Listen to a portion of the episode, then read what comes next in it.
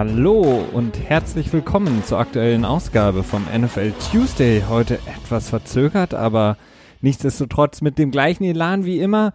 Und wir haben das erste Viertel in der NFL-Saison 2018 hinter uns. Heute steht das Thursday Night Game an, der Patriots zu Hause gegen den Indianapolis Colts. Und das erste Viertel in der Saison 2018 gibt uns die Möglichkeit, mal so ein bisschen zu schauen, wie steht's, wie sieht's aus, was sind so die Eindrücke von dieser Saison und ähm, damit äh, würden wir heute gerne starten. Und wenn ich wir sage, meine ich natürlich immer nicht nur mich, sondern auch den guten Christian. Hallo Christian. Hi Felix, hallo liebe Zuhörer. Ja, ähm, gerade ein bisschen überrascht davon, dass wir jetzt einen Rückblick haben, aber du hast recht, das erste Viertel ist vorbei und das ist immer so so ein schöner natural Look back, evaluate again und ähm, Mund abwischen weitermachen, so nach dem Motto. Ne? Ja, in der Tat, äh, das erste Viertel ist vorbei und es ist schon so, dass ja, es gab schon einige Überraschungen in der, in der Saison, ne? Absolut. Wir, wir können ja, Christian, wir können ja direkt mal etwas machen, was kein Mensch braucht.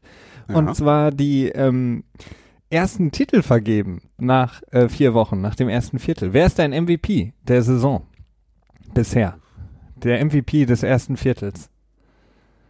Uh, ja, ich frage mich gerade, ob ein Weg am Pat Mahomes vorbeiführt. Wahrscheinlich nicht, ne? Das Spiel nee. gegen Denver ähm, obwohl sie nicht so überragend gespielt haben wie sonst, hat mhm. gezeigt, dass er doch verdammt gut ist momentan. Ja, ich glaube, das ist außer Frage. Ne? Ähm, wenn man jetzt die letzten vier Spiele als Grundlage nimmt, äh, ja, definitiv. Ähm, die Frage ist halt nur, wie es weitergeht. Ne? Ich habe das auch schon, das ist so, so ein kleiner Narrativ, den ich ganz gerne mal fahre dass Casey äh, im Laufe der Saison irgendwie so die Tricks ausgehen, würde ich es jetzt mal nennen. Ja. Aber gut, das wäre ja für das erste Quarter uninteressant, ne? Absolut, ja. Also ich, ich würde auch auf jeden Fall zustimmen, dass äh, die ersten vier Wochen ist auf jeden Fall so das Rennen zwischen Jared Goff und Patrick Mahomes, was die MVP-Position angeht, auf jeden Fall zwischen den beiden, ja. die sehr, sehr gut spielen, verdammt stark spielen. Und ich glaube, wir alle freuen sich. Wir freuen uns natürlich auch auf dieses Spiel in Mexico City ist es ja dieses oh ja. Jahr, ähm, wenn 19. die November, glaube ich, ne? Äh, so spät? Ich meine, ja doch, ich meine, es ist Woche 11. Nein, ich glaube, das Datum wurde jetzt ein paar Mal rumgeschmissen. Ich habe mir das so gemerkt, kann aber auch sein, dass ich mich irre. Ja, auf jeden Fall, da spielen die Kansas City Chiefs gegen die LA Rams, die beiden dominierenden Teams momentan in der Liga, die ja scheinbar von Sieg zu Sieg springen, egal was ihnen entgegengeworfen wird. Sie kommen drumherum und zwar mit großem, großem Können und sehr, sehr vielen Punkten vor allen Dingen. Und Punkte, Christian, ist ja auch so ein Ding, eine Sache, die auf jeden Fall heraussticht in dem ersten Viertel der Saison. Wir haben in der, ja, in der, in der NFL ist ja die Zeitrechnung immer die Super Bowl Era. Das ist mhm. quasi so der Beginn der Geschichtsschreibung, wenn man so will. Und seitdem hatten wir noch nie nach den ersten vier Spielen so viele ähm, Touchdown-Pässe wie ja. in diesem Jahr. Ja, auch insgesamt so viele Punkte noch nicht. Also äh, 3030 Punkte, das war jetzt am 2.10., das heißt äh, am Dienstag, ja, nee, es passt, alles richtig. Ähm, 3030 Punkte bisher äh, wurden bisher erzielt.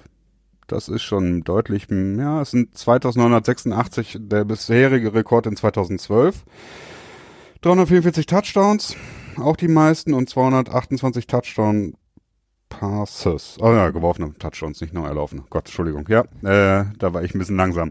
Also man sieht, es ist echt, passiert einiges. Und jede Woche, ich meine, ich folge selber Pro Football Reference, die sind sehr statistik-happy und die hauen immer so besondere Statistiken raus. Und im Moment habe ich das Gefühl, dass zumindest immer zu einem gewissen Zeitpunkt in der laufenden Woche irgendwie der Schnitt aller äh, QBRs, also aller Quarterback-Ratings, der höchste aller Zeiten ist und dass die meisten Pässe geworfen wurden und so weiter. Und irgendwie ist das schon, das fällt schon deutlich auf, dass wir echt ziemlich viel erfolgreiches Passspiel haben. Und ähm, ja, dann bietet sich auf jeden Fall für uns mal an, auch vielleicht mal zu gucken, warum das so ist, ähm, was da die der Grund für sein könnte. Ja, das ist ja mein Mantra. Vielleicht finden es manche schon langweilig, dass ich es jede Woche immer wieder anspreche, aber die Liga hat auf jeden Fall, ähm, ich glaube, auf aufgrund zweier Dinge, ähm, die das Spiel so ein bisschen verschoben oder zumindest in, dahin geschoben, dass es eben sehr passfreundlich äh, geworden ist. Auf der einen Seite will man natürlich ähm, die Sicherheit der Spieler garantieren. Das heißt, man versucht das Spiel so sicher wie möglich zu machen. Wir haben über die, ähm, ja, die neue SEC Problematik gesprochen. Wir haben über viele Regeländerungen in den letzten Jahren schon gesprochen, die es eben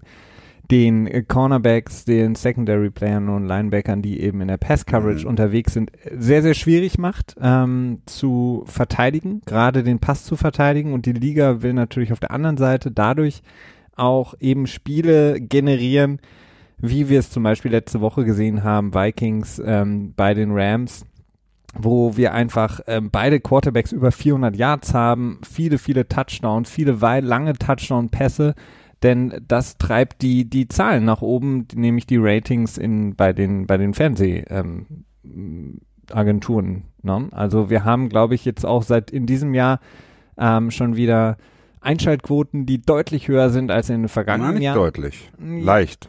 Leicht höher. Leicht höher, ja, aber wenn man davon mhm. ausgehen, oder wenn man ja das ähm, so gesehen hat, dass in den letzten Jahren das immer so ein bisschen runtergegangen ist, ist Klar. jetzt eben mhm. so dieser Aufgang natürlich sehr, sehr schön für die Liga, weil mehr Einschaltquote bedeutet mehr Geld, bedeutet weiter bessere Fernsehverträge. Wir haben das ja bei Fox gesehen, die dieses Thursday Night Game übernommen haben. Ja.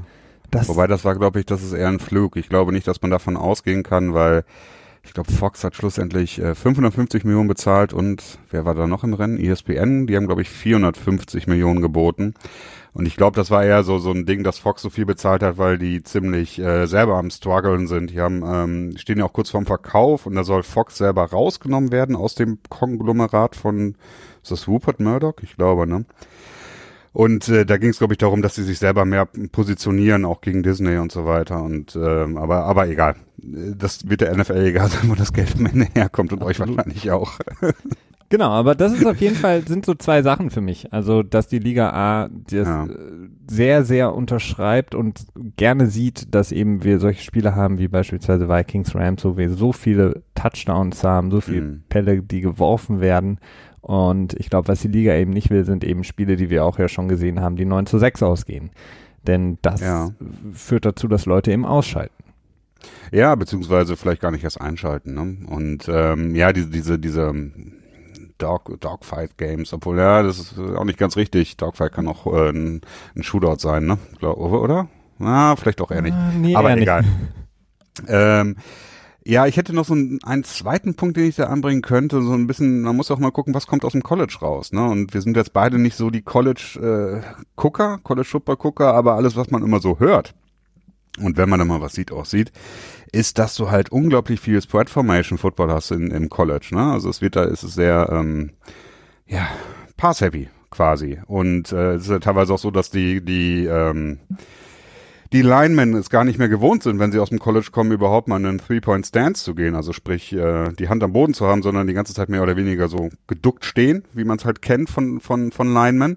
Und äh, das ist sicherlich auch ein Grund, warum so viel, ja, so, so passintensiv gespielt wird, weil die NFL schlussendlich auch immer so ein bisschen Input bekommt aus dem, aus dem niederen Rang in Anführungsstrichen. Ja, auch. Ähm, ich würde es jetzt aber gar nicht mal so daran festmachen. Ähm, ich glaube einfach, dass die, dass wir momentan einfach auch eine verdammt gute Quarterback-Klasse haben, die in die Liga gekommen ja. ist in den letzten Jahren. Ich glaube, das äh, ist mehr der Grund in meinen Augen. Also, dass wir eben Spieler haben, auch Deshaun Watson, der jetzt vielleicht so ein bisschen Probleme hatte äh, im ersten Viertel der Saison, aber Patrick Mahomes, über den hatten wir auch letzte Woche schon gesprochen, mhm. ähm, eben sehr, sehr viel ähm, reißen können und ähm, relativ schnell implementiert werden können in die bestehenden Systeme und da eben guten Job machen, ihre Athletik ausspielen und ähm, die Athletik natürlich auch mehr und mehr nutzen können, weil auch da wieder eben der Faktor da ist, dass die Defense mehr aufpassen muss, ähm, wie sie die Leute verteidigen und vor allen Dingen tackeln. Ähm, ich glaube, viele haben gerade in der Defense momentan ein bisschen Schiss, ähm, weil sie nicht genau wissen, was passiert, wenn ich jetzt auf den Quarterback mhm. gehe. Riskiere ich die 15 Yards, die mir dann das Genick brechen oder mir und meiner Defense. Von daher, ähm, mein stärkster Punkt dahingehend ist wirklich, die Liga versucht es einfach dahin zu shiften. Und wir hören ja von vielen Spielern, ob es jetzt Josh Norman ist schon seit Jahren, Richard Sherman, die sich eben sehr, sehr lautstark auch dagegen beschweren, weil sie sagen, okay, wie sollen wir denn noch ähm, richtig verteidigen? Ja. Wobei ich das immer, ich finde das, äh, ich finde das voll und ganz verständlich. Ich kann das auch nachvollziehen, dass man sich als Verteidiger da ärgert. Auf der anderen Seite denke ich mir immer, ja gut, es ist ja nicht nur für dich so, es ist ja für die gesamte Liga so, ne? Und dann, ähm, finde ich, den finde ich dann, das, das hört sich da manchmal so ein bisschen für mich wie Jammern an. Also es geht vielleicht, sagen wir mal, es geht vielleicht ein bisschen in die Richtung, so ist es, glaube ich, besser formuliert. Ja, das, das ist natürlich auch ein bisschen jammern. Nichtsdestotrotz ist es auf jeden Fall, erleben wir das so. Also ich meine, wenn man zum Beispiel sich die Statistiken anguckt, wir haben jetzt ähm, bei den bei den Quarterbacks fünf Quarterbacks, die bei, ähm, alle über 1300 Yards schon erworfen haben, ähm, angeführt von Big Ben mit 1400. Das heißt nicht unbedingt, dass das Team dann auch sehr erfolgreich ist, aber man sieht einfach, dass extrem viele Yards geworfen werden oder auch die Receiver. Wir haben äh, die ersten fünf sind deutlich über 400 Yards schon ähm, nach vier Spielen. Also da ist schon auf jeden Fall ähm, das ganz klar erkennbar, wo die Liga sich hinbewegt hat. Ja, aber das ist ja, wie du schon sagtest, das ist ja wirklich schon über lange Zeit zu beobachten, dass es immer mehr in so eine Pass-Happy League geht. Ne? Ähm, vielleicht kann man das auch so ganz, ganz gut sogar an der Dynastie der Patriots festmachen, wenn man sich Tom Brady in den ersten Jahren anschaut. Und äh, Bill Belichick, dem ja auch häufig unterstellt wird, ist das absolut falsche Wort, dem häufig ähm, zugute gehalten wird, dass er quasi immer ähm, dem Trend vorausgeht so ein bisschen oder Trends setzt, ein Trendsetter ist der ja die ersten drei Super Bowls mit einer übel starken Defense geholt hat. Und dann äh, 2005, 2006, naja, gestruggelt will ich jetzt so ein bisschen gestruggelt hat meinetwegen. Und 2007 dann natürlich auch mit einem ziemlich glücklichen Griff mit äh, Randy Moss und dann mit Wes Welker und äh, wer war noch dabei? Ja, damals war ich noch nicht so ganz äh, involviert, aber dann so ein bisschen so eine so eine Kehrtwende eingeleitet hatte, der gemerkt hat, okay, Defense ist nicht mehr so wichtig, Offense wird jetzt wichtiger und dann hat sich das natürlich immer weiter bestärkt. Ja, definitiv. Ähm, die, das Team, was am besten momentan, äh, wenn man sich so die Stats der Teams anguckt, gegen die den Pass spielt, ähm, ist überraschenderweise so ein bisschen Washington. Hätte man nicht gedacht. Also die erlauben die wenigsten äh, Yards in der Liga ähm, und ähm, Jacksonville ist natürlich vorne mit dabei, auch Detroit, die machen einen guten Job und auf der anderen Seite, was die Offense angeht, äh, kaum überraschend, die LA Rams führen die Liga da an. Ähm, mhm. Die bringen eben sehr, sehr viel Yards pro Spiel aufs äh, Brett und rat mal, welches das zweitstärkste Team ist, Christian. Bei mhm. Yards per Game. Ja, wahrscheinlich nicht KC, aber ich würde wahrscheinlich KC tippen trotz dem relativen Stinker jetzt am Wochenende. Nee, es sind die Oakland Raiders. Ah, die meisten Yards, ja, da sieht man mal wieder, Yards ist nicht das Wichtigste, ne? Genau, da, da kommen dann also die, die Probleme, die beispielsweise auch Atlanta mit sich rumgeschleppt hat, äh, haben die Oakland Raiders jetzt, sie bringen sehr, sehr viel Yards pro Spiel, aber nicht unbedingt genug Punkte, um die Spiele zu gewinnen. Das ist dann Matt Ryan hat jetzt zwei Spiele in Folge verloren, wo er 36 Punkte mindestens erzielt. Also die Atlanta Falcons haben zwei Spiele in Folge verloren, wo sie mindestens 36 Punkte erzielt haben. Und das ist auch ein Rekord gewesen. Das letzte Mal 1966. Die Giants haben das geschafft ja, und mal kurz reinzuschmeißen. Das, ich finde es so ein bisschen schade, weil eigentlich mag ich das dann nicht so. Also wenn ein Team 36 Punkte in der Liga schafft, dann sollte es auch gewinnen können. Ähm, mhm. Aber momentan ist es wirklich so, das Team, was zuletzt dann den Ball hat, gewinnt das Spiel. Gerade in diesen Shootouts, wenn du gegen New Orleans gesehen hast oder auch jetzt gegen die Bengals. Ähm, das ist dann manchmal ein bisschen zu, also dann kannst du auch vorspulen und äh, zum den letzten Drive dir angucken. Nur das letzte Quarter maximal ja. oder so. Ja, hast nicht unrecht, aber auch das ist ja eine Sache, das entwickelt sich. Ähm, wir haben ja jetzt schon gesehen, dass die, die Helmet-Regel kaum noch gepfiffen wird. Also was zum einen natürlich daran liegt, dass es weniger Verstöße gibt, weil die Spieler sich natürlich auch anpassen.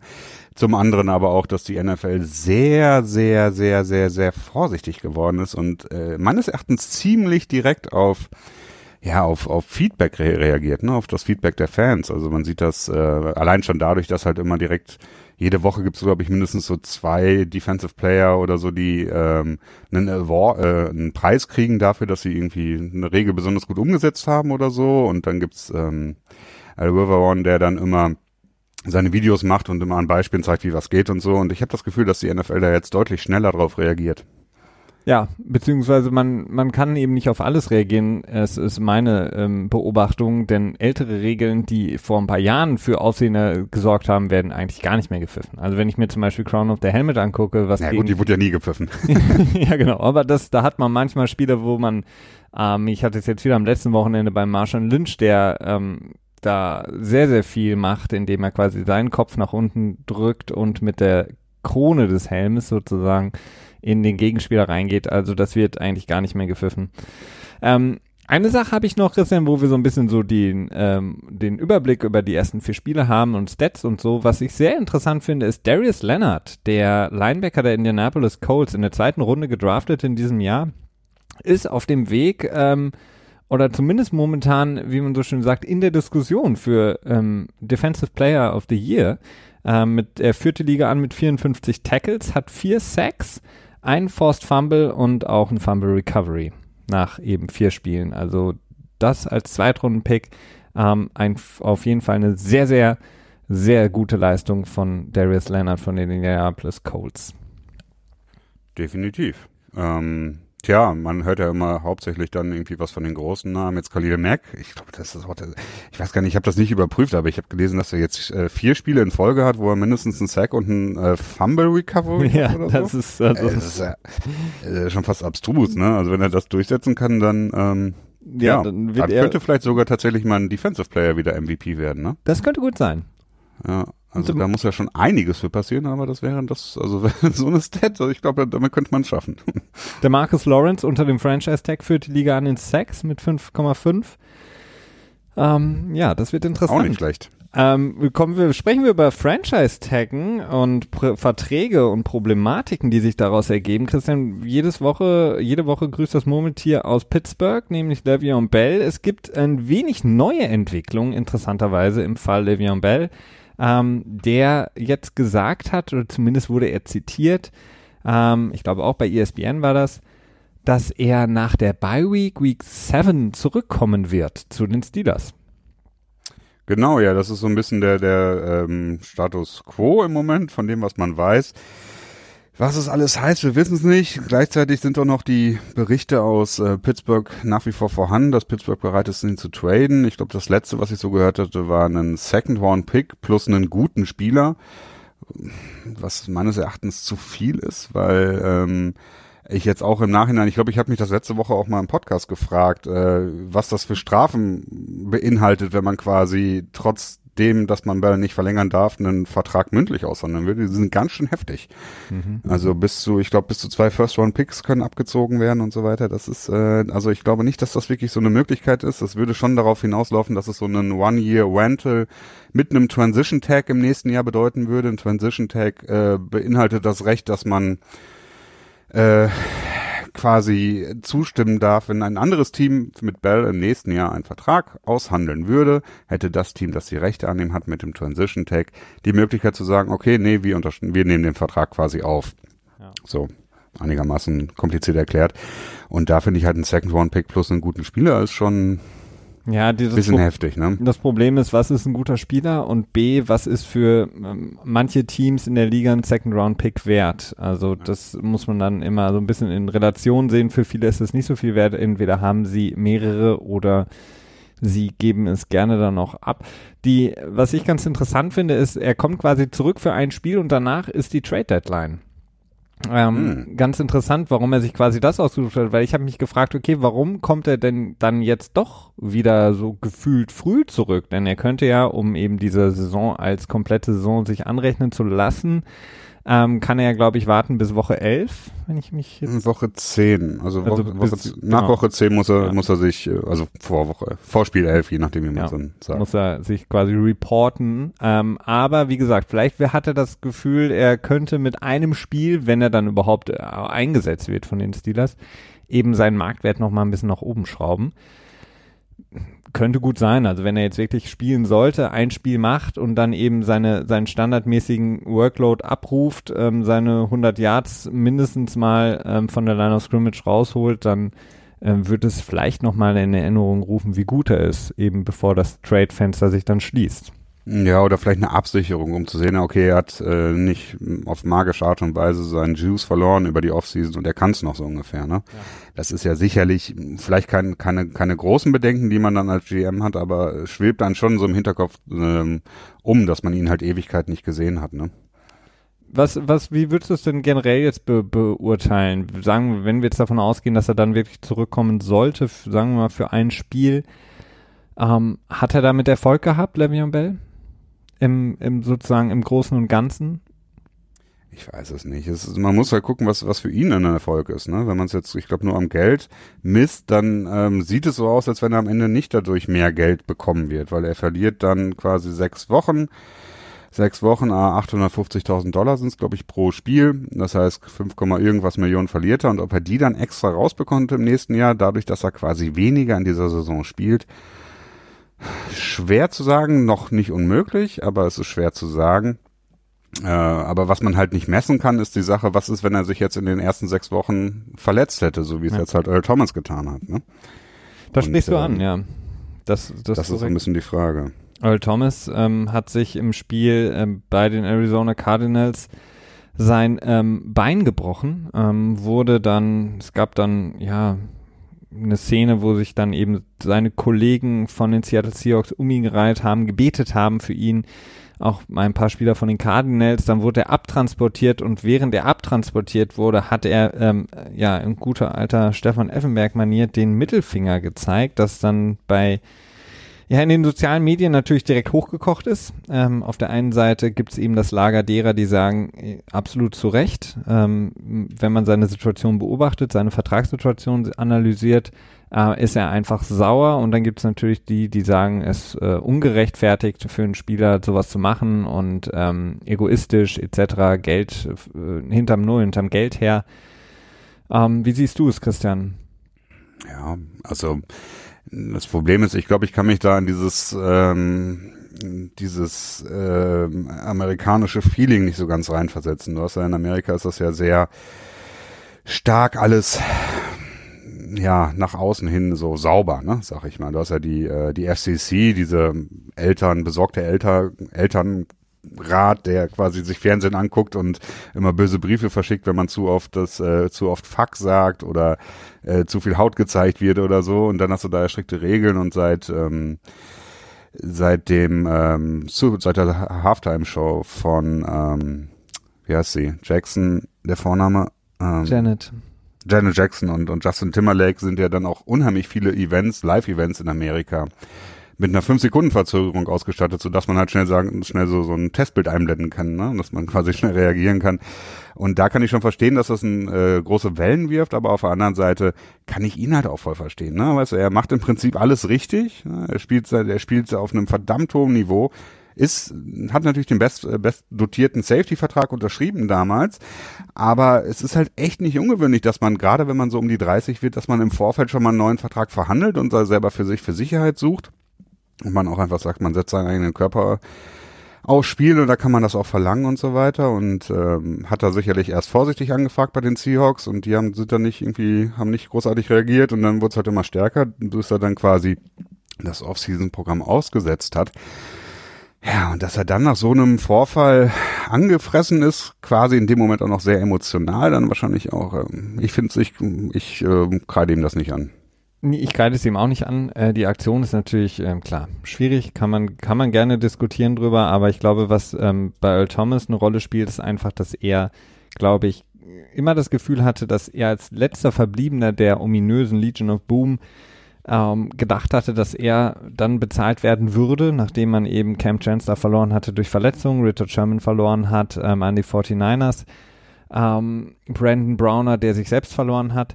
Aber man hatte, er hatte, glaube ich, das Gefühl, dass er derjenige sein könnte, der eben dann nochmal Vertrag bekommt, nochmal deutlich mehr Geld bekommt. Ähm, sein Spiel ist absolut ähm, würdig dafür, dass er einen neuen Vertrag bekommen könnte bei den Seahawks. Ähm, er hat jetzt drei Interceptions schon wieder in dieser Saison spielt, wenn man sich die Spiele von den Seahawks anguckt. Extrem stark, ist der wichtigste Defender neben Bobby Wagner.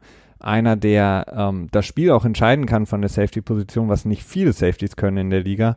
Und von daher kann ich es absolut nachvollziehen, an, gemessen an dem momentanen äh, Vertrag, den er hat, äh, der schon etwas älter ist.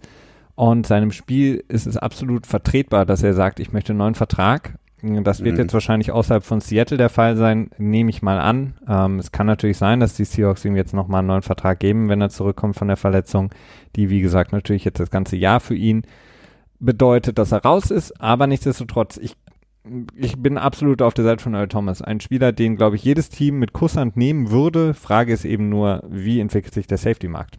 Hm. Ja, man darf ja auch nicht vergessen, dass es doch einiges Interesse von anderen Teams gab, für ihn zu traden. Aber die Seahawks da auch wirklich Hardball gespielt haben und wirklich ziemlich viel versucht haben rauszuschlagen und sich da halt nicht haben lumpen lassen. Und ich glaube, Second Round Pick ist immer das, was sie gefordert haben. Äh, ein bisschen tragisch ist auch, dass jetzt durch die Verletzung rausgekommen ist, dass KC wohl sehr stark daran interessiert war, für ihn zu traden und wohl auch schon sehr weit fortgeschritten war mit den Seahawks. Äh, ja, es ist natürlich schon ein bisschen tragisch, ne? Und wenn man sich dann überlegt, dass, dass Thomas dann vielleicht nochmal auf einen, äh, auf eine Super Bowl Ringjagd mit Kansas City gegangen wäre, also der wird sicherlich nicht ganz so froh sein. Ja, vor allem. Aber auf der anderen Seite, ja. Die, die äh, restliche AFC freut sich, ähm, dass äh, nicht noch Earl Thomas nach Kansas City gegangen ist, weil das hätte ja. das, das Power Ranking sozusagen deutlich nochmal verschoben ja. Richtung Casey. Ja, wenn dann Casey auf einmal noch eine Defense dazu bekommt, dann wird es halt echt schwierig, ne? Ja. Aber wir hatten ja auch das Problem, dass der Safety-Markt extremst weich war in diesem Jahr. Ne? Also das hat man ja nicht nur daran gesehen, dass Eric Reed, der jetzt einen Verein gefunden hat, äh, sehr lange gebraucht hat, bis er einen Verein gefunden hat, sondern auch äh, Kenny Vaccaro ist ja erst sehr spät, ich glaube auch erst in der Saison unter Vertrag genommen worden. Ne? Das war auch so ein Not-Signing, oder? Mhm, kurz davor war es. Kurz davor.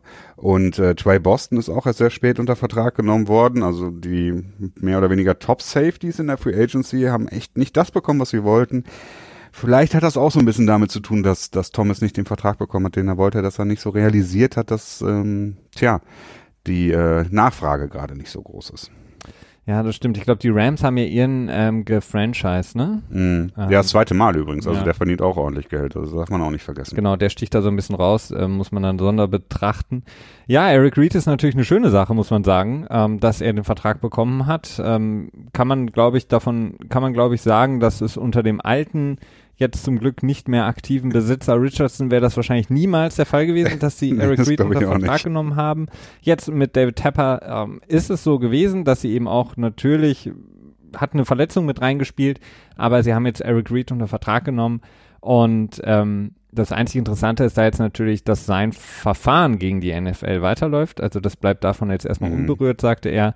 Und ich bin gespannt, die ähm, ja, Panthers, die ja in der Bye Week waren, waren dieses Wochenende ob er da dann zum kommenden Wochenende schon, ja, seinen All-Pro-Status ähm, unter Beweis stellen kann. Ganz interessant bei seinem Vertrag, das finde ich dann so ein bisschen tricky. Ähm, sein Vertrag ist natürlich jetzt nicht hoch dotiert, das ist ein Einjahresvertrag, aber er hat ein paar Incentives drin, unter anderem Pro Bowl, ähm, was schwierig ist, denn Pro Bowl ist ja ein Fanvotum und da haben sich die Panthers, glaube ich, ein bisschen, ja, für sich ganz gut hingekriegt, denn dass Eric Reed in den Pro Bowl gewählt wird, bei, wenn man sich die amerikanischen Fans anschaut, ist wahrscheinlich oh. relativ unwahrscheinlich.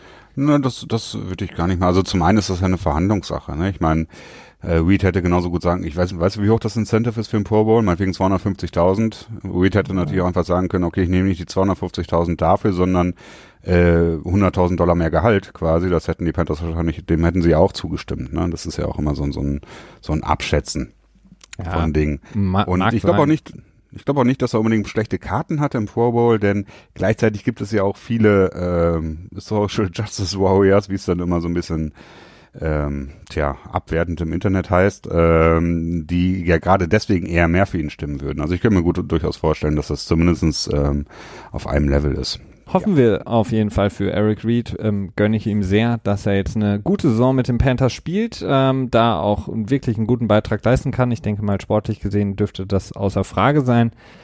Ähm, und ja, dann vielleicht auch noch mal einen tieferen Playoff-Run, wer weiß. Denn bevor wir uns die Spiele angucken, Christian, vom Wochenende, ähm, ist ja Woche 4 auch ein großer Punkt, denn nach Woche 4 kommen viele ähm, gesperrte Spieler zurück. Mhm. Ähm, dürfen dann ab dem Montag oder wenn es ein Monday Night ähm, Game war, ab dem Dienstag dann quasi wieder zur Training Facility zurückkehren, eben in das normale Training einsteigen. Wie gesagt, Spieler, die suspendiert sind, dürfen eben gar keinen Kontakt haben vorher zum Team. Das heißt, die müssen irgendwie gucken, dass sie fit bleiben. Wir kennen, glaube ich, alle die Videos von Ezekiel Elliott aus dem letzten Jahr am Strand. Ähm, das haben dann auch ein paar ihm nachgemacht dieses Jahr. Ähm, vielleicht wichtige Spieler, die wir einmal nennen können. Ähm, Jimmy Smith, äh, Cornerback von den Baltimore mhm. Ravens, kommt zurück zu einer Defense, die das wird echt sehr spannend, nicht unbedingt Hilfe braucht, äh, ja. denn Brandon Carr hat gegen die Steelers im äh, Sunday Night Game großartig gespielt. Vontaze Perfect ähm, ist die Frage, wenn er zurückkommt, wie lange kann er überhaupt ähm, weiterspielen, bis er wieder gesperrt wird? Denn er hat eine unglaubliche Historie, was Sperren angeht. Der Linebacker der Bengals. David Irving, ähm, Defensive Tackle der Cowboys, auch kommt er zurück in eine bereits sehr, sehr starke Line, äh, die Line der Cowboys. Ja, Robert Turbin, Running Back der Colts, kommt zurück. Ähm, Corey Liggett, der Defensive Tackle der Chargers, kommt zurück. Julian Edelman kommt zurück. Das wird alle Fans der Patriots natürlich gefreuen, ähm, dass ähm, der gute Freund und der Go-To-Guy für Tom Brady zurückkommt, der Wide Receiver. Und Mark Ingram, der Running Back der Saints, kommt zurück. Das wird, glaube ich, Camara freuen, denn der sah in den letzten Wochen schon so ein bisschen ich will nicht sagen müde aus, aber teilweise ähm, ist natürlich sehr viel über ihn gegangen. Der hat ja einen Workload, der an Le'Veon Bell erinnert und der wird mhm. sich, glaube ich, auch freuen, wenn er dann das ein oder andere Mal eben auch aussetzen darf und für ihn dann eben Mark Ingram zurückkommen kann. Ja, definitiv. Also da ähm, gibt sicherlich viele neue Eindrücke. Das kann für das eine oder andere Team auch nochmal einen kompletten ja, äh, Boost geben, sag ich mal. Ähm, Gerade die Patriots, die ja bei uns dann auch ein bisschen näher immer unter der Lupe äh, stehen, liegen, liegen, ne? Ähm, ist es, wird es schon sehr wichtig sein, dass das Julian Edelman damit ja, einer Form zurückkommt, die an, an alte Form erinnert, sag ich mal. Äh, schlussendlich hat er jetzt auch schon seit das ganze letzte Jahr nicht gespielt, weil er da das Kreuzband gerissen hatte. Und ähm, wird spannend zu sein, zu sehen zu sein, ob er mit Gronkowski diesen Abend, heute Abend äh, zusammen auf dem Feld steht. Denn das ist echt schon sehr lange her, dass die beiden zusammen auf dem Feld standen. Ich glaube in, ein, in den letzten 51 Spielen sieben Mal oder so. Also Edelman ja. hat abgesehen von dem Preseason-Spiel bei den Lions, wo er sich letztes Jahr das Kreuzband gerissen hat, das letzte Mal auf dem Super Bowl ähm, ja, und gespielt. da war Gronk nicht dabei. Und da war Gronk nicht dabei, genau. Also insofern, ähm, man könnte davon ausgehen, dass bei den Patriots auch Normalität wieder einkehrt, aber das, äh, naja, das ist ein Thema für uns morgen, ne? Das ist ein Thema für uns morgen, genau. Dann ähm, gibt es eine neue Folge von unserem ähm, Sidekick-Podcast, dem Petspot. Ähm, Christian, sprechen wir ein bisschen über die Spiele, die wir gesehen haben. Ähm, wenn du ähm, gewisse Spiele ähm, noch besprechen willst, äh, schmeiß es rein. Ansonsten gehe ich mal so ein bisschen durch, wie ich die so gesehen habe. Ähm, für viele wahrscheinlich jetzt schon gefühlt drei Jahre zurück das Spiel der Vikings äh, bei den LA Rams. Ähm, schon mehrmals jetzt kurz angesprochen. Ein Spiel, das äh, ja ausgesehen hat wie ein Madden-Spiel teilweise. Ähm, also unglaubliche Offense auf beiden Seiten. Goff und Kirk Cousins beide über 400 Yards Goff mit fünf Touchdowns, Kirk Cousins mit drei Touchdowns. Ähm, und ähm, ja, bleibt eigentlich gar nicht mehr viel zu, zu sagen. Also überraschenderweise weiterhin die Minnesota Vikings verdammt schlecht, ähm, was ihre Defense angeht, von der viele und ich selber auch gedacht haben, das könnte dieses Jahr mhm. wirklich die Defense sein. Ähm, und die Rams, ja, spielen eben so weiter, wie sie aufgehört haben. Wenn man den Playoff-Loss letzte Saison rausrechnet, ist das eine unglaubliche Strecke, auf der sie momentan unterwegs sind. Ja. Ja, Mike Zimmer, der Head Coach der Minnesota Vikings, hat sich nach dem Spiel auch dazu geäußert und unter anderem auch gesagt, dass er noch nie ein Team gehabt hat, das so schlecht in der Pass Coverage ist. Ähm, Tackling auch ein großes Problem dabei gewesen. Das ist wirklich, hätte man nicht erwartet, ne? Also überhaupt nicht. Äh, verwundert mich auch ein bisschen. Die Defense ist noch relativ jung, wenn ich das so richtig äh, grob im Kopf habe. Hm. Und damit kann man sowas natürlich auch erklären und dann könnte man natürlich auch sagen, das kann in der Saison noch besser werden. Aber ja, fürs Erste ist es nicht ganz so gut und die Minnesota Vikings hätten bestimmt nicht gedacht, dass sie nach vier Spielen mit 1, 2 und 1 dastehen. Das ist natürlich, sieht nee. natürlich schön aus, ästhetisch, aber äh, ist fürs, fürs Ranking nicht ganz so schön. Das sieht ästhetisch aus, 1, 2 und 1. Ja, ich mag das gerne, sowas. Ja, das ist äh, Parität. So, so eine gewisse so Symmetrie da drin. Doch, das ist schon ganz nett. Aber ähm, tja, was für mich so ein bisschen raussteht, ist tatsächlich, dass äh, Brandon Cooks äh, doch konstant äh, produziert. So, das hätte ich ihm, das hätte ich jetzt so im Vorfeld nicht umgedacht im Vorfeld der Saison.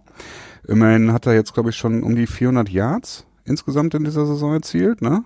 Ähm, Brandon Cooks, ich kann 452 Yards hat er bis jetzt, ja. Ah, ja. Ähm, und äh, Cooper Cup hätte ich auch nicht gedacht, obwohl ich ihn eigentlich immer ganz, ganz, äh, ganz gerne mag. Aber ich glaube, ich habe diesen einen Drop, den er im letzten Jahr kurz vor der Endzone hatte. Ähm, da hast du ihn direkt den, abgeschrieben? Ja, ich glaube, da bin ich zu voreilig gewesen. Also da muss ich mich, glaube ich, selber noch ein bisschen hinterfragen. Aber ja, das ist ähm, ja sehr erstaunlich. Also die LA Rams sicherlich aus der NFC so im Moment der der Super Bowl Favorit. Ja, kann man wohl so sagen, man, ne? Muss man so sagen. Muss man sagen. Also das steht jetzt auch 4 nicht. zu 0 da, spielen Ja. extrem guten Football. Und du darfst auch nicht vergessen, ähm, Peters angeschlagen und äh, Keep Talib wird dann zum Ende der Saison noch zurückkommen. Ne? Das heißt, die werden nochmal deutlich stärker werden. Ne? Absolut. Das hat mich so ein bisschen gewundert, warum sie eben ähm, Peters nicht früher auch rausgenommen haben, weil man hat bei ihm wirklich gesehen, dass er bei weitem nicht bei 100 Prozent war. Ähm, Gefährlich, ja. ist sehr gefährlich, dann ihn durchspielen zu lassen. Aber okay, ähm, bei Keep Talib wird es länger dauern. Peters, der hatte jetzt ja dadurch, dass sie das Thursday Night Game hatten, dann so eine Mini-Buy. Ähm, dann äh, die 49ers haben, können wir ganz schnell drüber sprechen, ähm, einen guten Job gemacht ohne Jimmy G. Ähm, bei den Chargers äh, relativ lange das Spiel offen gehalten, haben dann mit 29 zu 27 knapp verloren, muss man sagen.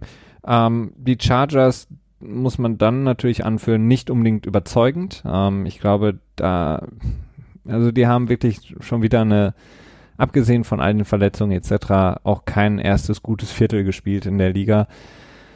Aber wird sehr, sehr schwer Ja. sein für die, für die Chargers da im Rennen zu bleiben. Ja, definitiv. Also auch die Special Teams Problematik bei den Chargers ist immer wieder da. Ich glaube, wieder zwei Extra Points verschossen. Ähm, ich glaube, jetzt in diesem und im letzten Jahr haben sie insgesamt acht PATs äh, vergeben. Und das ist schon nicht wirklich gut. Ne? Also muss man mal gucken, wie sich das weiterentwickelt. Ähm, ansonsten, Philip Rivers hat wieder eine relativ übliche Vorstellung abgegeben. Aber ich weiß es nicht. Also die Chargers, ich hatte sie ja so ein bisschen als ähm, gehofften Geheimfavoriten, würde ich, so, Ja, würde ich vielleicht nennen. Ähm, und ich glaube, dass äh, trotzdem sie bei 2 zu 2 stehen und irgendwie natürlich alles offen ist, aber irgendwie glaube ich nicht mehr so richtig da dran. Gut, dass wir uns dieses Jahr, Christian, nicht die Mühe gemacht haben, wie im letzten Jahr und die Division-Vorstellungen so äh, akribisch Oh, ja. gemacht haben, weil ähm, ich glaube, also ich hätte sehr, sehr häufig sehr falsch gelegen, glaube ich. Ähm, beispielsweise auch bei dem nächsten Spiel, die Saints zu Gast bei den Giants am Sonntag. Ähm, Saints gewinnen das Spiel, das lange Zeit oder zumindest in der ersten Halbzeit noch offen war war dann in der zweiten Halbzeit nicht mehr so offen, sondern dominiert von den Saints. Ähm, die Giants jetzt mit 1 zu 3 liegen sie zurück nach der 33 zu 18 Niederlage. Also mit 3, 1 zu 3 stehen sie da und die hätte ich die Saison auch deutlich stärker eingeschätzt. Man muss sagen, dass ähm, ja, Ben McAdoo Offense 2.0 ähm, wird häufig geschrieben. Also im Grunde genommen haben sie die Probleme nicht ablegen können in der Offense, die sie eben letztes Jahr auch schon unter Ben McAdoo hatten. Auch unter dem neuen Coach schaffen sie es eben nicht. Die, Hättest du jemand anders gedraftet? nee, also ähm, Nein, ich weiß, was du meinst. Ich, ich, ich finde, äh, Saquon Barkley ist ein super Spieler. Also wenn man sich anguckt, wie viel er macht in dieser Offense als Rookie, wie viel er rausholt, muss man sagen, absolut super Pick. Äh, die Frage ist natürlich klar, ähm, wie evaluiert man Eli? Und Eli ist, glaube ich, aber nicht unbedingt das große Problem, sondern einfach das, die Schemata, die sie haben und es nicht eben hinkriegen, die Spieler wie Odell Beckham mehr einzusetzen. Ähm, ja, Evan Ingram, der, der Titan hat natürlich auch jetzt nicht unbedingt den Impact gehabt bisher, ähm, auch mit Verletzungen raus gewesen, aber bei den ganzen Playmakern, die sie haben in der Offense, finde ich es sehr, sehr schade, dass die Giants das nicht hinbekommen. Mhm. Ja, definitiv. Also da kann man sich wirklich fragen bei den Giants, was da los ist. Denn eigentlich underperformen sie äh, äh, im letzten Jahr ganz deutlich und in diesem Jahr auch. Zumindest ein bisschen, wenn nicht sogar deutlich. Denn mit 1 zu 3 müssten sie eigentlich nicht dastehen. Ne? Nee. Aber immerhin hat Eli Manning zwei Super Bowls gewonnen. du kannst es nicht sagen. Was ich noch ein bisschen, was ich noch interessant fand, ist, ich finde, das ist wirklich eine Sache, die ich gerne weiter beobachten werde und auch explizit weiter beobachten werde. Backup Quarterback Tyson Hill von den äh, von den Saints, der Ja. immer mal wieder in Trickplays eingesetzt wird und das ist was, das mag ich einfach nach wie vor gerne. Also kann man nicht anders sagen. Er ist glaube ich seinen ersten Pass jetzt in einem Fake Punt äh, geworfen und ähm, completed, Hm, komplettiert. hm. Das hört sich auf Deutsch scheiße an. äh, an, an, den, an den Receiver, an den Mann gebracht. An den Mann gebracht. Ja, das ist gut. Das ist sehr gut, genau. Und äh, ist viermal gelaufen für 28 Yards und äh, ein Kickoff hat er, naja, für 16 Yards returned. Aber es ist was, das finde ich sehr schön und ich bin mal gespannt, wie es mit ihm weitergeht, denn äh, als Quarterback selber wird er, glaube ich, keine große Zukunft haben bei den Saints, sonst hätte man sich nicht Teddy Bridgewater geholt. Ne? Ja, und vor allen Dingen, also ich mag es nicht so. Ähm, ich, ja, es ist schön, irgendwie einen Fake Punt zu sehen. Äh, mein Problem ist einfach, du hast mit Drew Brees einen Hall of Fame Quarterback, der immer noch auf einem absolut großartigen Level spielt. Und ich finde, für mein, für mein Empfinden reißt es das Team oder die Offense immer so ein bisschen auseinander, wenn dann ähm, Hill reinkommt. Ähm, Meinst du dann, dass die Offense das Gefühl hat oder Drew Brees das Gefühl hat, dass äh, Peyton nicht an ihn glaubt? nee, aber ich finde halt diese, ähm, äh, offen auch was äh, was Baltimore mit Jackson macht, das sind eben diese offensichtlichen ähm, ja, aber das ist, das ist nochmal eine ganz andere Nummer, ne? Und, also Baltimore ähm, macht es ja deutlich häufiger. Ja, aber Hill zum Beispiel war, ist, ist in meinen Augen, muss man den mal so ein bisschen runterkühlen, weil der ähm, ist einfach ein bisschen zu ähm, engagiert. Also er hatte äh, zweimal die Situation in dem Spiel, als er ähm, quasi die Read-Option gespielt hat und den Ball nicht an Camara übergeben hat, der ein großes Loch vor sich hatte, sondern eben selbst gelaufen ist, weil er eben mhm. quasi selber ähm, die Yards erlaufen wollte und gestoppt wurde. Und dann, man hat dann auch gesehen, dass Peyton, ach ähm, ja, Sean Payton ihm an der Seitenlinie ordentlich äh, was verklickert hat, weil der, glaube ich, wahrscheinlich äh, ja falsche Entscheidung mhm. getroffen hat, eben auf Grundlage dessen, dass er eben selber die Yards erlaufen wollte und dann vielleicht auch so ein bisschen übertrieben egoistisch da reingeht in die Sache. Klar will er sich beweisen und er ist so diese Feel-Good-Story natürlich momentan in der Liga. Auf der Welle schwebt er, aber ich muss ganz ehrlich sagen, wenn, wenn ich ähm, New Orleans Saints bin und ich will, dass die Offense funktioniert, dann will ich eigentlich jedes Mal, dass Drew Brees den Ball in der Hand hat. Also dann sollen sie gucken, ob sie Hill zum Tight End umfunktionieren, denn Ben Watson hat jetzt auch ein paar schwierige Drops gehabt in der Saison, auch im letzten Spiel dann, dann soll er Titan spielen oder irgendwas und von mir aus weiterhin im Special Teams, aber ja, das andere ist, finde ich, verwirrend. Naja. Wir ja, werden sehen, wie es weitergeht. Wir werden sehen, wie es Vielleicht weitergeht. wird er jetzt auch ein bisschen gebencht. wenn, wenn wir über ein weiteres Spiel sprechen, Christian, ähm, äh, ist auch ein großes Thema nach vier Wochen in der NFL. Wir haben extrem viele Overtime-Spiele. Und ähm, das Spiel beispielsweise der Browns bei den Raiders dass sie 42 zu 45 verloren haben, damit Gruden den ersten Sieg geschenkt haben, muss man sagen. Auch das ging in die Overtime. Ähm, eins von vielen, vielen Spielen nach vier Wochen, das in der Overtime entschieden wurde, beziehungsweise wir hatten ja auch einige ähm, Remi. Ich glaube, ähm, drei Overtime-Spiele hatten wir letztes Wochenende, ne? Ähm, ja, wir hatten auf jeden Fall das Browns äh, Dingspiel. Dann Houston Indy und genau Texans Colts. Ja, anderes Wort für Houston Indy. das war's. Und, äh, nee, sonst, hat, sonst hatten wir kein Overtime-Spiel. Ah, Würde ich sagen. Ja. Ja, ja, gut, vielleicht kommen wir gleich noch drauf. Aber ja, ja, es ist schon erstaunlich, ne? Also ich frage mich wirklich, ob das nur Zufall ist oder ob da irgendwie, ob es da irgendwie besondere Gründe dafür Eagles gibt. Titans, Entschuldigung, hast recht gehabt. Eagles gegen ja. Titans war ein wunderbares Overtime-Spiel. Kommen wir gleich noch zu, ja. Ja, definitiv. Aber ja, für die Browns, ich weiß nicht. Es ist irgendwie, die lassen viel liegen, ne? Das muss man echt sagen. Also 1, 2 und 1 stehen sie da, auch ein sehr schönes, äh, schönes Record wieder. ja. Aber ganz ehrlich, äh, könnten im Prinzip auch 3 zu 1 da stehen, ne? Oder vielleicht sogar 4 zu 9. Also irgendwie, ich weiß es nicht. Aber generell ist zu sagen, ähm, Baker Mayfield macht nach wie vor keinen desaströsen Eindruck. Es ist halt das, was man sich erwarten kann von einem Rookie-Quarterback, denke ich mal. Nicht, dass man Sorge haben muss, man muss ihn abschreiben, so wie es zum Beispiel bei Goff bei den Rams in der ersten Saison so war. Übrigens ist Goff auch das perfekte Beispiel dafür, dass man Rookie-Quarterback nicht in der ersten Saison schon äh, seine Karriere ähm, aus dem Teeblatt lesen sollte. So also, wie du es bei Wide Receiver machst, die mal den Ball droppen? Äh, ja, ich da, aber bei Wide Receivers geht das auch, bei Quarterbacks nicht. Ja, aber hast du die, äh, die, den Pep Talk gesehen von Gruden nachher in der Kabine zum Sieg? Nee, als hab, äh, er den Gameball bekommen hat für seinen ersten Sieg. Ah. Du, äh, ja, ist irgendwie der erste Sieg nach, was die 7000 Tagen oder wie ja, viel waren das? also überzeugend war es nicht. Ja. Das war kein, war kein ansehnliches Spiel, aber gut, die Raiders holen es zu Hause. Ähm, mal sehen, wie es für die Raiders weitergeht und für die Browns. Ja. Ja, für die Raiders glaube ich nicht gut. Also die Saison wird, glaube ich, eine zum Abhaken werden. Ähm, für Cleveland, ja, vielleicht bin ich auch ein bisschen zu optimistisch, ja, aber ich könnte mir schon so eine 50-50-Saison gut vorstellen, vielleicht sogar ein bisschen mehr. Naja, vielleicht. Ähm, das andere Overtime-Spiel, was wir gerade eben kurz unterschlagen hatten, war auf jeden Fall das Highlight-Overtime-Spiel für mich an dem Wochenende. Die Eagles zu Gast bei den Titans. Und die Titans ähm, sneaky good, wie man so schön sagt. Also mit mhm. 3 zu 1 äh, führen sie die AFC South an, ähm, gewinnen 26 zu 23 in der Overtime. In dieser Overtime schaffen sie es zweimal einen Fourth Down zu überwinden. Und dann dreimal sogar, glaube ich. Oder dreimal? Ich meine sogar dreimal, ja. Ja, und schaffen dann eben den, den, ähm, den Touchdown-Pass auf Davis von Mariota. Also ähm, für die Titans ein großartiges Spiel unter dem neuen Head Coach Mike Rabel.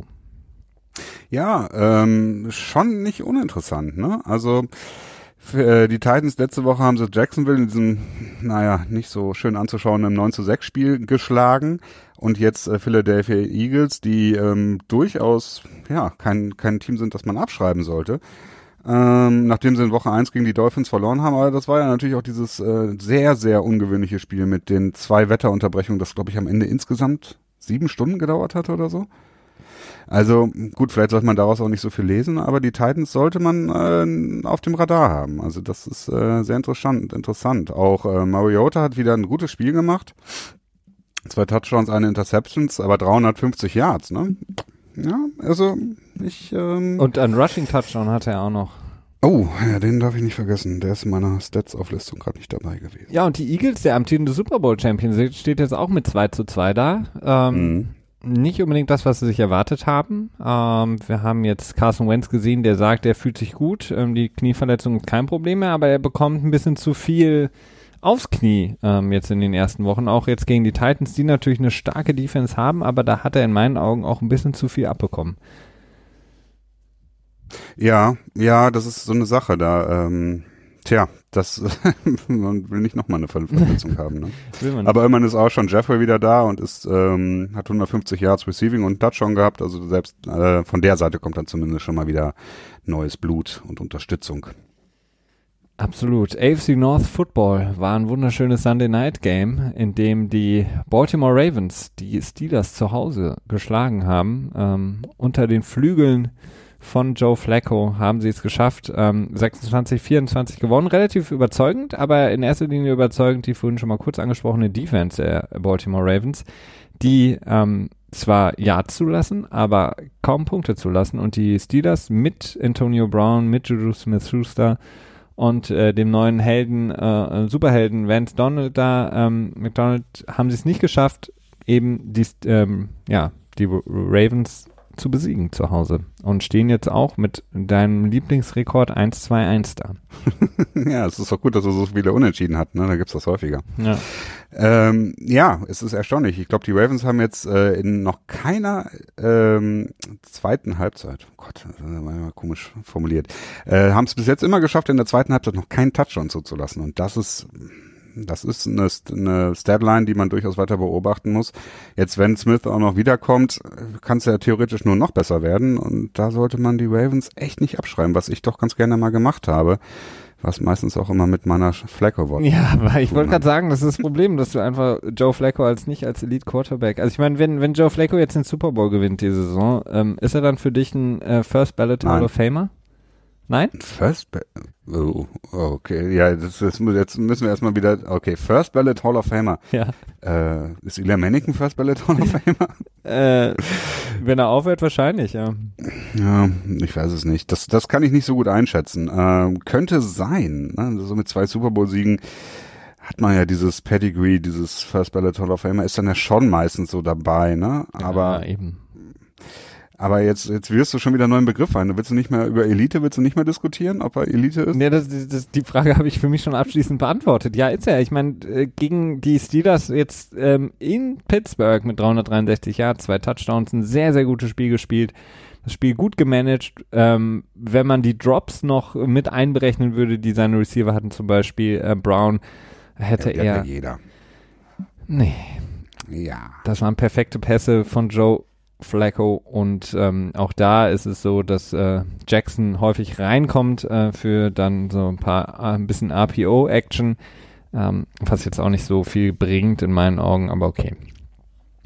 Ja, also immer wenn ich sehe, äh, doch, ich finde schon, dass es was bringt. Das ist halt immer so ein guter Drive-Starter, ne? Und äh, du schaffst dir damit halt meines Erachtens auch die Möglichkeit, äh, ein, zwei Trick-Plays einzubauen, die du halt wirklich nie spielst, die du dann aber halt irgendwann spielen kannst. Ne? Ja, ich finde es okay, wenn dein Quarterback das kann, wenn du einen Quarterback hast, der das laufen kann. Also wenn Jackson jetzt äh, der, dein Quarterback ist oder Carson Wentz oder auch andere, ähm, Patrick Mahomes, dann finde ich es absolut gut, weil das extrem unberechenbar ist und schwer zu verteidigen. Aber dafür extra den, den Quarterback wieder reinzuholen, ja. äh, ich bin, ich bin kein großer Fan davon, sagen wir so. Aber die Ravens hatten auf jeden Fall in diesem Spiel eine Formation, die ich so noch nie gesehen habe im Football. Mhm. Ähm, und zwar haben sie den Tight End ähm, in der Line, in die Line, also in die genau. Line gepackt zwischen Center und Guard haben ihn aber so reingepackt, dass er quasi hinter der Line steht. Aber das äh, war kaum zu erkennen. Ähm, gefühlt fürs Auge des Betrachters sah es so aus, als wäre er quasi ein Lineman.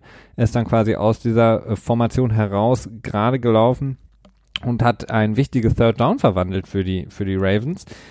Ähm, man muss sagen, das war eine illegale Formation, denn mhm. er hätte quasi deutlich hinter der Line stehen müssen.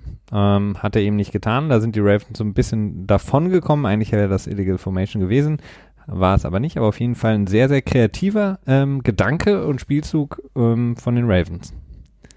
Ja, ähm, da kann man natürlich dann auch wieder so ein bisschen rummeckern und sagen, ähm, müsst das Regelbuch lesen ne? und so weiter, wenn man jetzt wieder von der Patriot-Seite da an die Sache rangeht. Aber generell muss man sich fragen, wie geht's mit Pittsburgh weiter? Ne? Das ist ja auch so die Frage, die sich dann zwangsläufig stellt. Denn sie stehen jetzt mit 1, 2 und 1 da und sieht irgendwie nicht so aus, als wenn man als, als Pittsburgh-Fan wirklich ähm, beruhigt sein könnte insgesamt. Ne? Denn die Niederlage gegen die Chiefs, okay, gegen die kann man verlieren. Gegen die Ravens in der Division kann man vielleicht auch verlieren, ne? Aber gegen die Browns in Woche 1 unentschieden gespielt, ein Spiel, das man durchaus auch hätte verlieren können, das zeugt jetzt nicht so davon, äh, von dieser gepachteten Stärke, ähm, äh, vom Pittsburgh gepachteten äh, Anspruch auf Stärke, sag ich mal, ne? Ja, das Problem ist einfach, dass, dass die Steelers eben in der Offense nicht genug hinbekommen, weil dass ihre Defense nicht in der Lage ist, das Spiel für sie zu gewinnen, das wissen wir seit Jahren. Ähm, das schaffen sie einfach mhm. nicht. Dafür sind sie einfach zu schlecht, ähm, haben auch nicht genug Geschwindigkeit in der Defense. Aber in den letzten Jahren war es eben so, dass Big Ben vor allen Dingen mit Antonio Brown das Ruder dann irgendwie immer noch mal rumgerissen hat.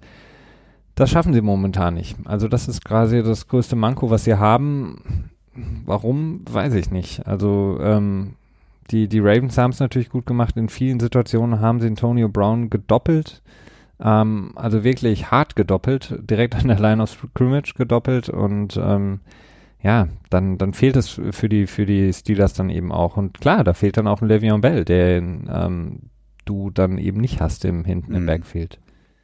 Ja, aber gut, woher kommt dann die Überzeugung, dass man ihn wegtraden will? Ne? Das scheint ja wohl der Fakt zu sein, dass Pittsburgh ihn mehr oder weniger abgeschrieben hat, beziehungsweise gesagt hat, wir können auch ohne ihn weiter weitermachen. Äh, heißt das dann, dass man die Saison vielleicht so ein bisschen abschreibt? Also ich finde es ein bisschen schwierig im Moment, muss ich sagen. Ja, die Saison würde ich noch nicht abschreiben, weil sie eben in der AFC ja nicht so das größte Problem haben. Ähm, das Problem ist jetzt einfach nur, dass sie in der Division natürlich ein äh, die Cincinnati Bengals haben, die überraschend stark mhm. spielen. Ähm, und eben jetzt auch die Ravens, die mit 3 zu 1 dastehen. Also das ist, glaube ich, so das größte Problem. Ansonsten, ja, kann ich mir vorstellen, dass sie nochmal noch mal einen Push bekommen. Ja, ja gut, ich meine, die Sache ist ja auch die, was ist, wenn, wenn Bell zurückkommt und es gibt gar keine Probleme mehr und die Offensive Line ist nicht mehr angepisst und wollen dann doch für ihn blocken. Oder sie machen den berühmten, berühmten Move von, ich glaube, The Longest Yard, der Film, also dieser Knast-Football-Film, ich weiß nicht, ob du den kennst, ja. äh, wo, ähm, wo dann die, ach nee, das ist jetzt verwechsel ich auch die Filme. Aber es gibt diese Szenen, wo dann die Offensive Line quasi nicht mehr für den Quarterback blocken möchte oh. und dann immer alle durchlassen und dann wird halt Quarterback halt total zerlegt. Und vielleicht machen die das dann ja auch für Bell. Dass sie dann quasi so kurz blocken, dass Bell denkt so, ja, yeah, alles ist gut und dann sollte vom Block loslassen, dann wird er irgendwie zermalt. Oder so. Aber es ist ja unwahrscheinlich. ja, das äh, glaube ich auch nicht. Dafür sind sie äh, zu, zu stolz. Äh, USA Member for Life. Ähm, die, welches Spiel ähm, können wir noch besprechen, Christian? Ich fand äh, sehr amüsant auf jeden Fall das Spiel der Bears, ähm, beziehungsweise der Buccaneers bei den Bears. Äh, die Bears gewinnen mit 48 zu 10. Ähm, äh, mit 3 zu 1 führen sie in der NFC North die Tabelle an. Die Buccaneers, das Team der ersten beiden Spiele, hat jetzt zwei Spiele in Folge verloren. Mhm. Ähm, Coach Dirk Kötter hat gesagt, im Grunde genommen hätte man jeden rausschmeißen müssen, inklusive mich heute, weil wir alle nur äh, ganz, ganz schlecht gespielt haben. Ähm, Ryan Fitzpatrick wurde gebencht in dem Spiel. Bench, genau. Und dann kam der gute alte James Winston rein, der aber auch nicht gut aussah mit zwei Interceptions bei nur 145 Yards. Ähm, also ich weiß nicht, was sie da gemacht haben, aber irgendwie haben sie sich selber gerade so ein bisschen zerschossen, die Tampa Bay Buccaneers. Oder waren sie einfach nur ein ähm, ja, ja, Cinderella-Story für zwei Wochen? Ja, ich glaube schon so ein bisschen. Ähm, ich meine, okay, sie haben gegen die Eagles gewonnen, aber da waren die Eagles noch so ein bisschen in, in, in der Flachs, wie man so schön sagt. Also auch mit, mit Nick Foles noch am Anfang der Saison und da hatten sie sich auch noch nicht so ganz gefunden. Und in Woche eins gegen die Saints 48 Punkte erzielt, äh, gleichzeitig selber aber halt auch 40 Punkte zugelassen. Ne? Das darfst halt echt nicht vergessen. Und die Saints Defense ist jetzt im Moment nicht das, was man im Vorfeld zumindest als Saints-Fan äh, gehofft oder so sogar vielleicht erwartet hätte. Dementsprechend muss man die beiden Siege so ein bisschen relativieren und dann erklärt sich auch, warum man dann gegen die Steelers und gegen die Bears verliert. Äh, dazu genommen halt die ja, Wankelmütig, Wankelmütigkeit von Ryan Fitzpatrick ergibt schon für mich so ein bisschen Sinn. Ne? Das war halt so ein One-Trick-Pony. Ja, vielleicht hat man aber auch ihm nie das Vertrauen geschenkt. Er hat vor dem Spiel, glaube ich, in, in, in einem Interview gesagt, dass er entweder ähm, die Saison kann für ihn jetzt so enden, dass er so weiterspielt und wird ja. Super Bowl MVP oder er wird gebencht. Ja. Ähm, anscheinend hat er da schon in Woche, nach Woche drei, also als James Winston dann zurückkam oder beziehungsweise vielleicht auch schon in den Tagen davor häufig eben gehört, dass er nicht den Rückhalt hat vom Team, von, vom Coach, ähm, der Kötter. Ja. Und vielleicht Nach außen wurde das aber schon so transportiert. Also das, ich glaube, er ist ja. einfach realist genug für, dass er weiß, okay, mit 35 Jahren werde ich nicht der neue Franchise-Quarterback, wenn du einen Prospect hinter dir sitzen hast, der halt äh, ein hohes Pedigree hat und hoch gedraftet wurde. Ne? Also ich glaube, dass er dazu einfach realist ist und weiß, dass halt vor allen Dingen von den Medien dann am Ende das kommt. Ne? Sobald er ein schlechtes Spiel hat, heißt es, oh, da ist der alte Fitzpatrick wieder da und bringt, äh, jetzt muss er gebencht werden. Also ich glaube gar nicht mal, dass er das äh, Vertrauen von dem Team gefehlt hat, sondern dass er einfach realist genug ist und weiß, wie es läuft. Gut, mag auch sein. Ähm, die Bears auf jeden Fall mit Trubisky reiht sich ein in das heute schon angesprochene ähm, ja, Touchdown-Festival mit sechs Touchdowns. Cohen, äh, Terry Cohen ist natürlich auch eine ähm, sehr, sehr schöne Story und ähm, ein sehr, sehr explosiver Spieler. Ähm, er auch mit über 100 Yards ähm, Touchdown. Also ähm, die Bears, vor allen Dingen natürlich durch die Defense mit Kelly Mack, auf jeden Fall auch eins von diesen vielleicht Sleeper-Teams durchaus. Also die Bears durchaus auch viel Potenzial. Äh, Frage ist halt nur, wie, wie geht's weiter, ne? Kann Mac halt die ganze Saison, der muss ja nicht jedes Spiel ein Fumble produzieren. Das reicht ja schon, wenn er jedes Spiel äh, dominant ist und quasi Double Teams erfordert und da den Offensive Line Coaches der gegnerischen Teams irgendwie Kopfschmerzen bereitet. Äh, aber auch mit Strubisky ist die Frage, kann er diese Performance wiederholen in der Art. Ich glaube nicht, dass er nochmal in dieser Saison so ein Spiel haben wird. Das war nun mal auch ein Career-Game. Das muss jetzt auch nicht unbedingt der Fall sein. Aber er hat ja zwischendurch auch mal wieder einen Stinker dabei. Und dann muss man gucken, wie es weitergeht. Ne? Ähm, aber viel Potenzial haben sie und es bleibt spannend. Und äh, ist auch ein Team, das ich mir gerne anschaue. Absolut. Kommen wir zu einem, einem auf jeden Fall einer äh, Game Management Entscheidung, die ein Spiel auf jeden Fall nachhaltig geprägt hat, und zwar in dem Overtime-Spiel der Texans bei den Indianapolis Colts. Ähm, Frank Reich, neuer Head Coach der Colts, der ähm, in der Overtime an einem vierten und wie viel waren es? Vierter und war vier oder so? Vier, oder vielleicht fünf, sogar sieben? Ja. Ich weiß es nicht genau ähm, auf jeden Fall ich nicht, glaube vier, ja. nicht gepantet hat, sondern versucht hat, oh, das auszuspielen, das First Down zu erreichen, weil er dann, wie er nach dem Spiel preisgab, nicht auf Remis spielen wollte, sondern natürlich auf Sieg spielen wollte. Was dann passiert ist, dass die Colts es nicht geschafft haben, das First Down zu erreichen und die Texans dann quasi schon in Field Goal Range übernommen haben und damit dann das Spiel mit 37 zu 34 gewonnen haben. Jetzt kommt natürlich wieder die Frage, Christian, war das eine gute Entscheidung oder hätte er panten sollen? Tja, ähm, das kann ich schwer beurteilen, muss ich tatsächlich. Da muss ich, da muss ich einen Cop-out machen. Oh. Denn ich weiß nicht, ich weiß aber, nicht, wie er. aber falscher hier im Podcast, wenn ich dich gerade gefragt habe. ja, das stimmt. Das ist, da bin ich häufig sehr falsch leider bei. Oh. Aber die Frage ist einfach, wie kannst du das, ähm, wie kannst du das von außen bewerten? Ne? Du musst ja gucken, wie ist das eigene Scouting? Ne? Was, was sagt das eigene Scouting aus? Wie hoch die Chancen sind, äh, dass wir das Fourth Down konverten? ähm, ne, was, was, wenn Frank Reich in seine Statistiken reinschaut und sagt, okay, für vier und vier haben wir das Play und das ist in diesem Spiel so und so gut gelaufen und wir haben eine 60-prozentige Chance zu konverten. Und auf der anderen Seite musst du ja dann auch wieder mit einrechnen, gut, wie wahrscheinlich ist es, dass die Texans dann von der, wie viel Yards mussten sie überbrücken? Lass mich mal eben kurz schauen. Ähm, dim, dim, dim. Ja, okay. An der 43 Yard waren sie, ne? Ja. An der Colts 43 Yard. Okay, das war echt nicht viel, ne? Aber selbst das wird knapp, ne? Ja. Also.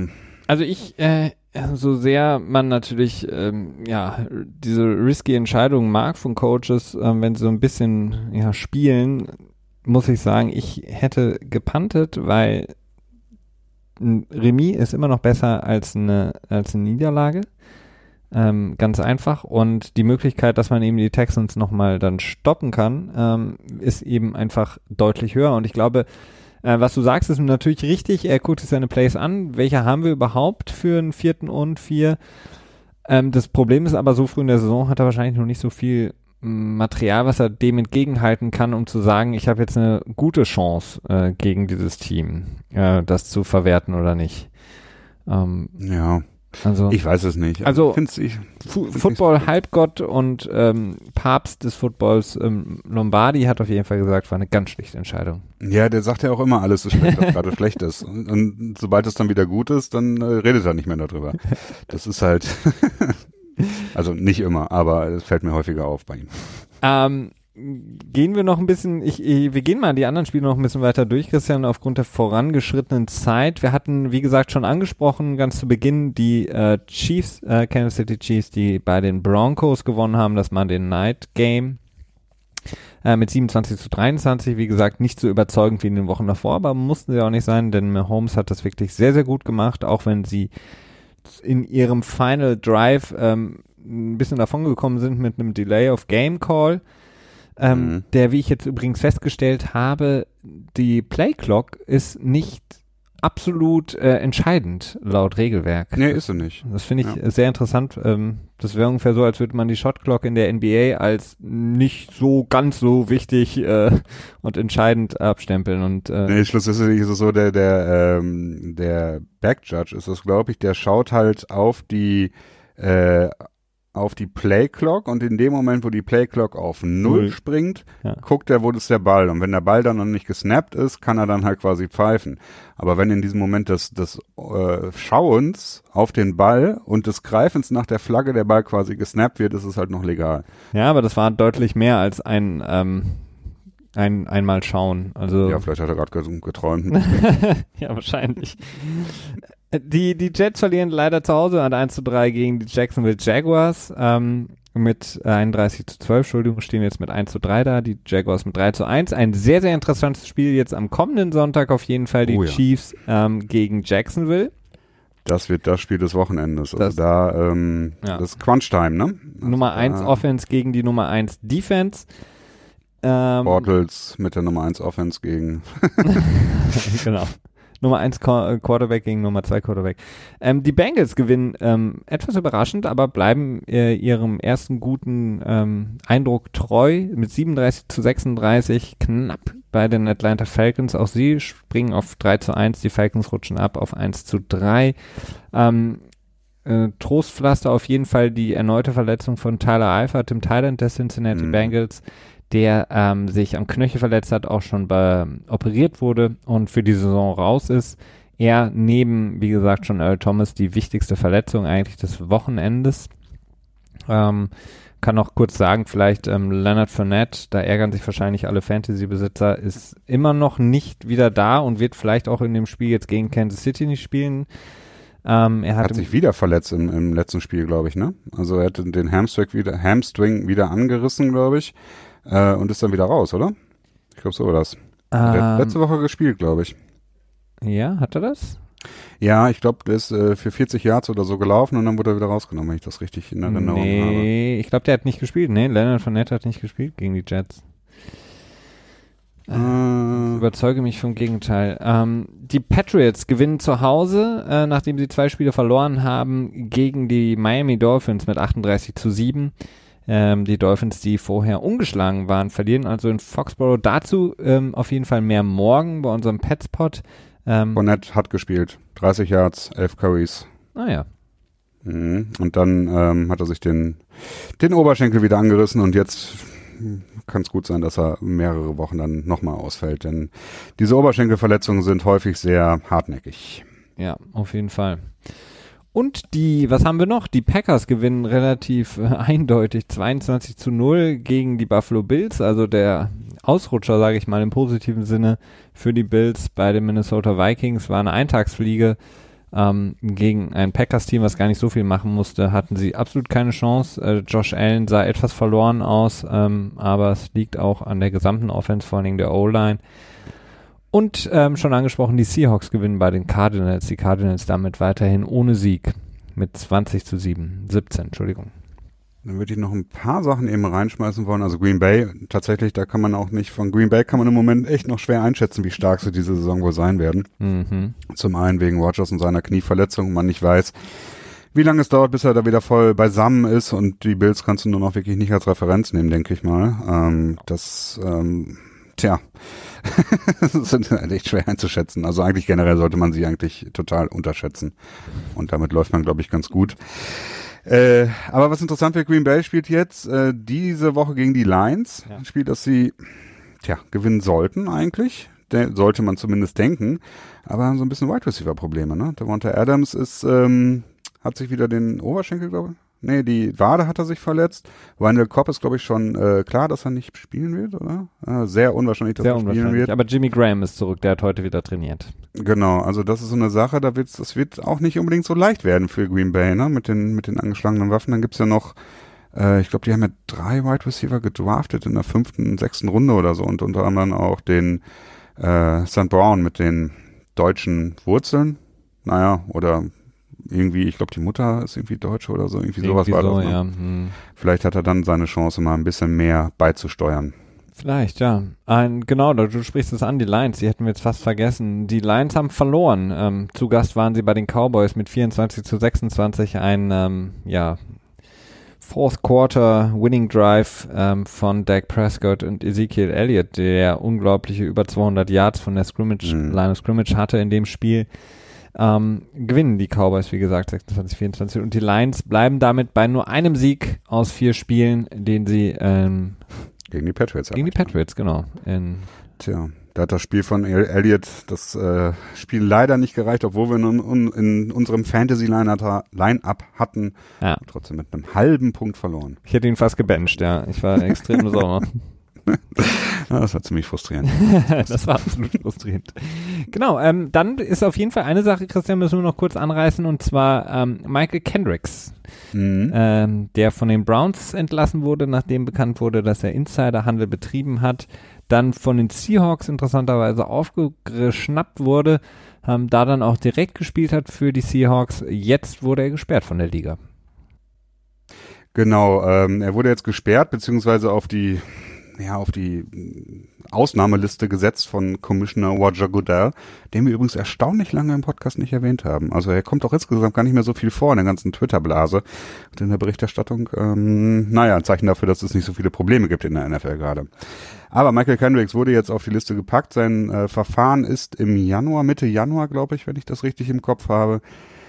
Ein bisschen bemerkenswert ist es insofern, dass er dann quasi, wenn er bis zum Verfahren gesperrt wird, zwölf Spiele aussetzen wird was doppelt so viele Spiele sind wie die Standardsperre für Spieler, die sich äh, mit häuslicher Gewalt aufgefallen sind. Und das ist so ein bisschen kontrovers. Nun ist halt die Frage, was ist schlimmer, ob man jetzt irgendwie White-Collar-Crimes begeht, also sprich irgendwie ähm, Geldstraftaten, Börsenstraftaten oder sowas, oder ob man tatsächliche Gewalttaten äh, tja, sich anrechnenbar machen kann Oh Gott, oh Gott, ich kann heute nicht reden. Ähm. Ja, das ist ja, es ist ja äh, auf der einen Seite ein Abbild der Gesellschaft. Du bekommst halt teilweise für Steuerhinterziehung eben mehr, als wenn du häusliche Gewalt oder ähm, Nötigung etc. begehst. Und das Problem ist halt, dass äh, Kendricks sich ja schon relativ schnell schuldig bekannt hat. Ähm, ich glaube, das hat eben auch dann, dann ein bisschen dazu geführt. Äh, wobei hingegen im, im, Gegensatz dazu eben viele von denen, die jetzt in den letzten Jahren durch häusliche Gewalt, äh, Nötigung mhm. etc. aufgefallen sind, eben das immer bestritten haben, bis es dann irgendwie zivilrechtlich äh, oder auch strafrechtliche Prozesse gab gegen sie. Kendricks hat eben von Anfang an gesagt, ja, ich bin schuldig, tut mir leid. Mm, mm. Das macht der Liga natürlich deutlich ja. leichter, das ähm, dann zu so zu statuieren. Ja, ist ja die Frage, wenn er zwölf Spiele gesperrt wird, das ist ja eigentlich, ich glaube, es gibt keine Standardregel ne, für sowas. Also nee. das ist, glaube ich, kommt auch nicht so häufig vor bei aktiven NFL-Spielern, dass sie in irgendwelchen äh, Insider-Handel-Geschichten verstrickt sind.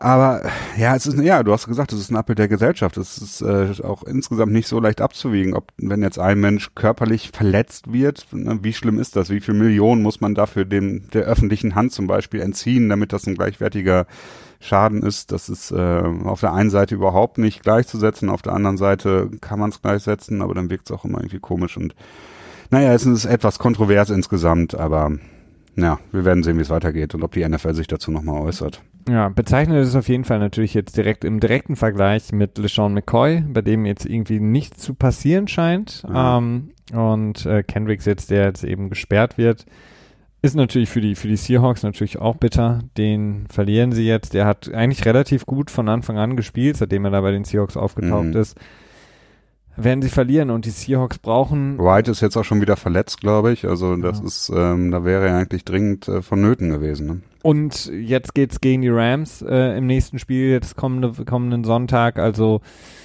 ähm, nicht, nicht optimal für die, für die Seahawks auf jeden Fall. Ja, also ich würde jetzt, äh, in, in dem Spiel würde ich nicht auf die Seahawks wetten. Wahrscheinlich. Wobei Russell Wilson manchmal hatte ja. diese Spiele, wo er dann ich habe ja nicht gesagt, dass sie keine Chance haben. Ich habe nur gesagt, ich würde nicht auf sie wetten. Ja, jetzt mit, äh, ich meine, Earl Thomas ist raus, es ist ähm, hart. Ähm, das ist genau das, was die, was die Rams gerne attackieren, eben diese tiefen Pässe. Ähm, und genau dafür ist eigentlich Earl Thomas der perfekte Verteidiger. Aber gut, wir werden sehen, wie es sich ähm, äh, ergeben wird. In einigen Stunden wird, wie gesagt, das Wochenende eröffnet mit dem Thursday Night Game. Die Colts äh, gegen die Patriots. Wir hoffen mal, dass die Colts Special Teams äh, mäßig besser unterwegs sind als bei der letzten Begegnung, ähm, als sie einen sehr, sehr interessanten Call hatten. Und Übrigens in dem ähm, Podcast von Pat McAfee äh, er erklärt er nochmal den gesamten Hergang des, des, des Plays und äh, da werde ich morgen nochmal drauf eingehen, weil das schon ganz lustig ist. Also für alle, die sich nicht mehr daran erinnern können. Die Colts haben versucht, ähm, zu faken, dass sie vom Punt doch ein Play spielen werden, also dass sie quasi vom Feld runter rushen, um dann zu versuchen, die Patriots auf Sides zu ziehen oder vielleicht mit zwölf Spielern auf dem Feld zu äh, erwischen zu haben, um halt quasi bei einem Penalty, Penalty einen First Down aufzunehmen. Und es war nie gedacht, dass der Ball wirklich gesnappt wird, aber am Ende wurde er gesnappt. Und dann, naja, es war sehr kurios. Chris Whalen war es, glaube ich, ne? Ja. ja, genau. Aber war gar nicht seine Schuld, nee. die sich rausgestellt hat. Okay, dann bin ich gespannt. Äh, dann wirst du uns das morgen mitteilen. Ansonsten ähm, bleibt mir nichts anderes zu sagen als eine wunderschöne restliche Woche, ein schönes Wochenende. Danke dir, Christian. Allen da draußen, ja, einen wunderschönen fünften Spieltag und bleibt uns treu. Bis nächste Woche. Bis dahin. Ciao, macht's gut.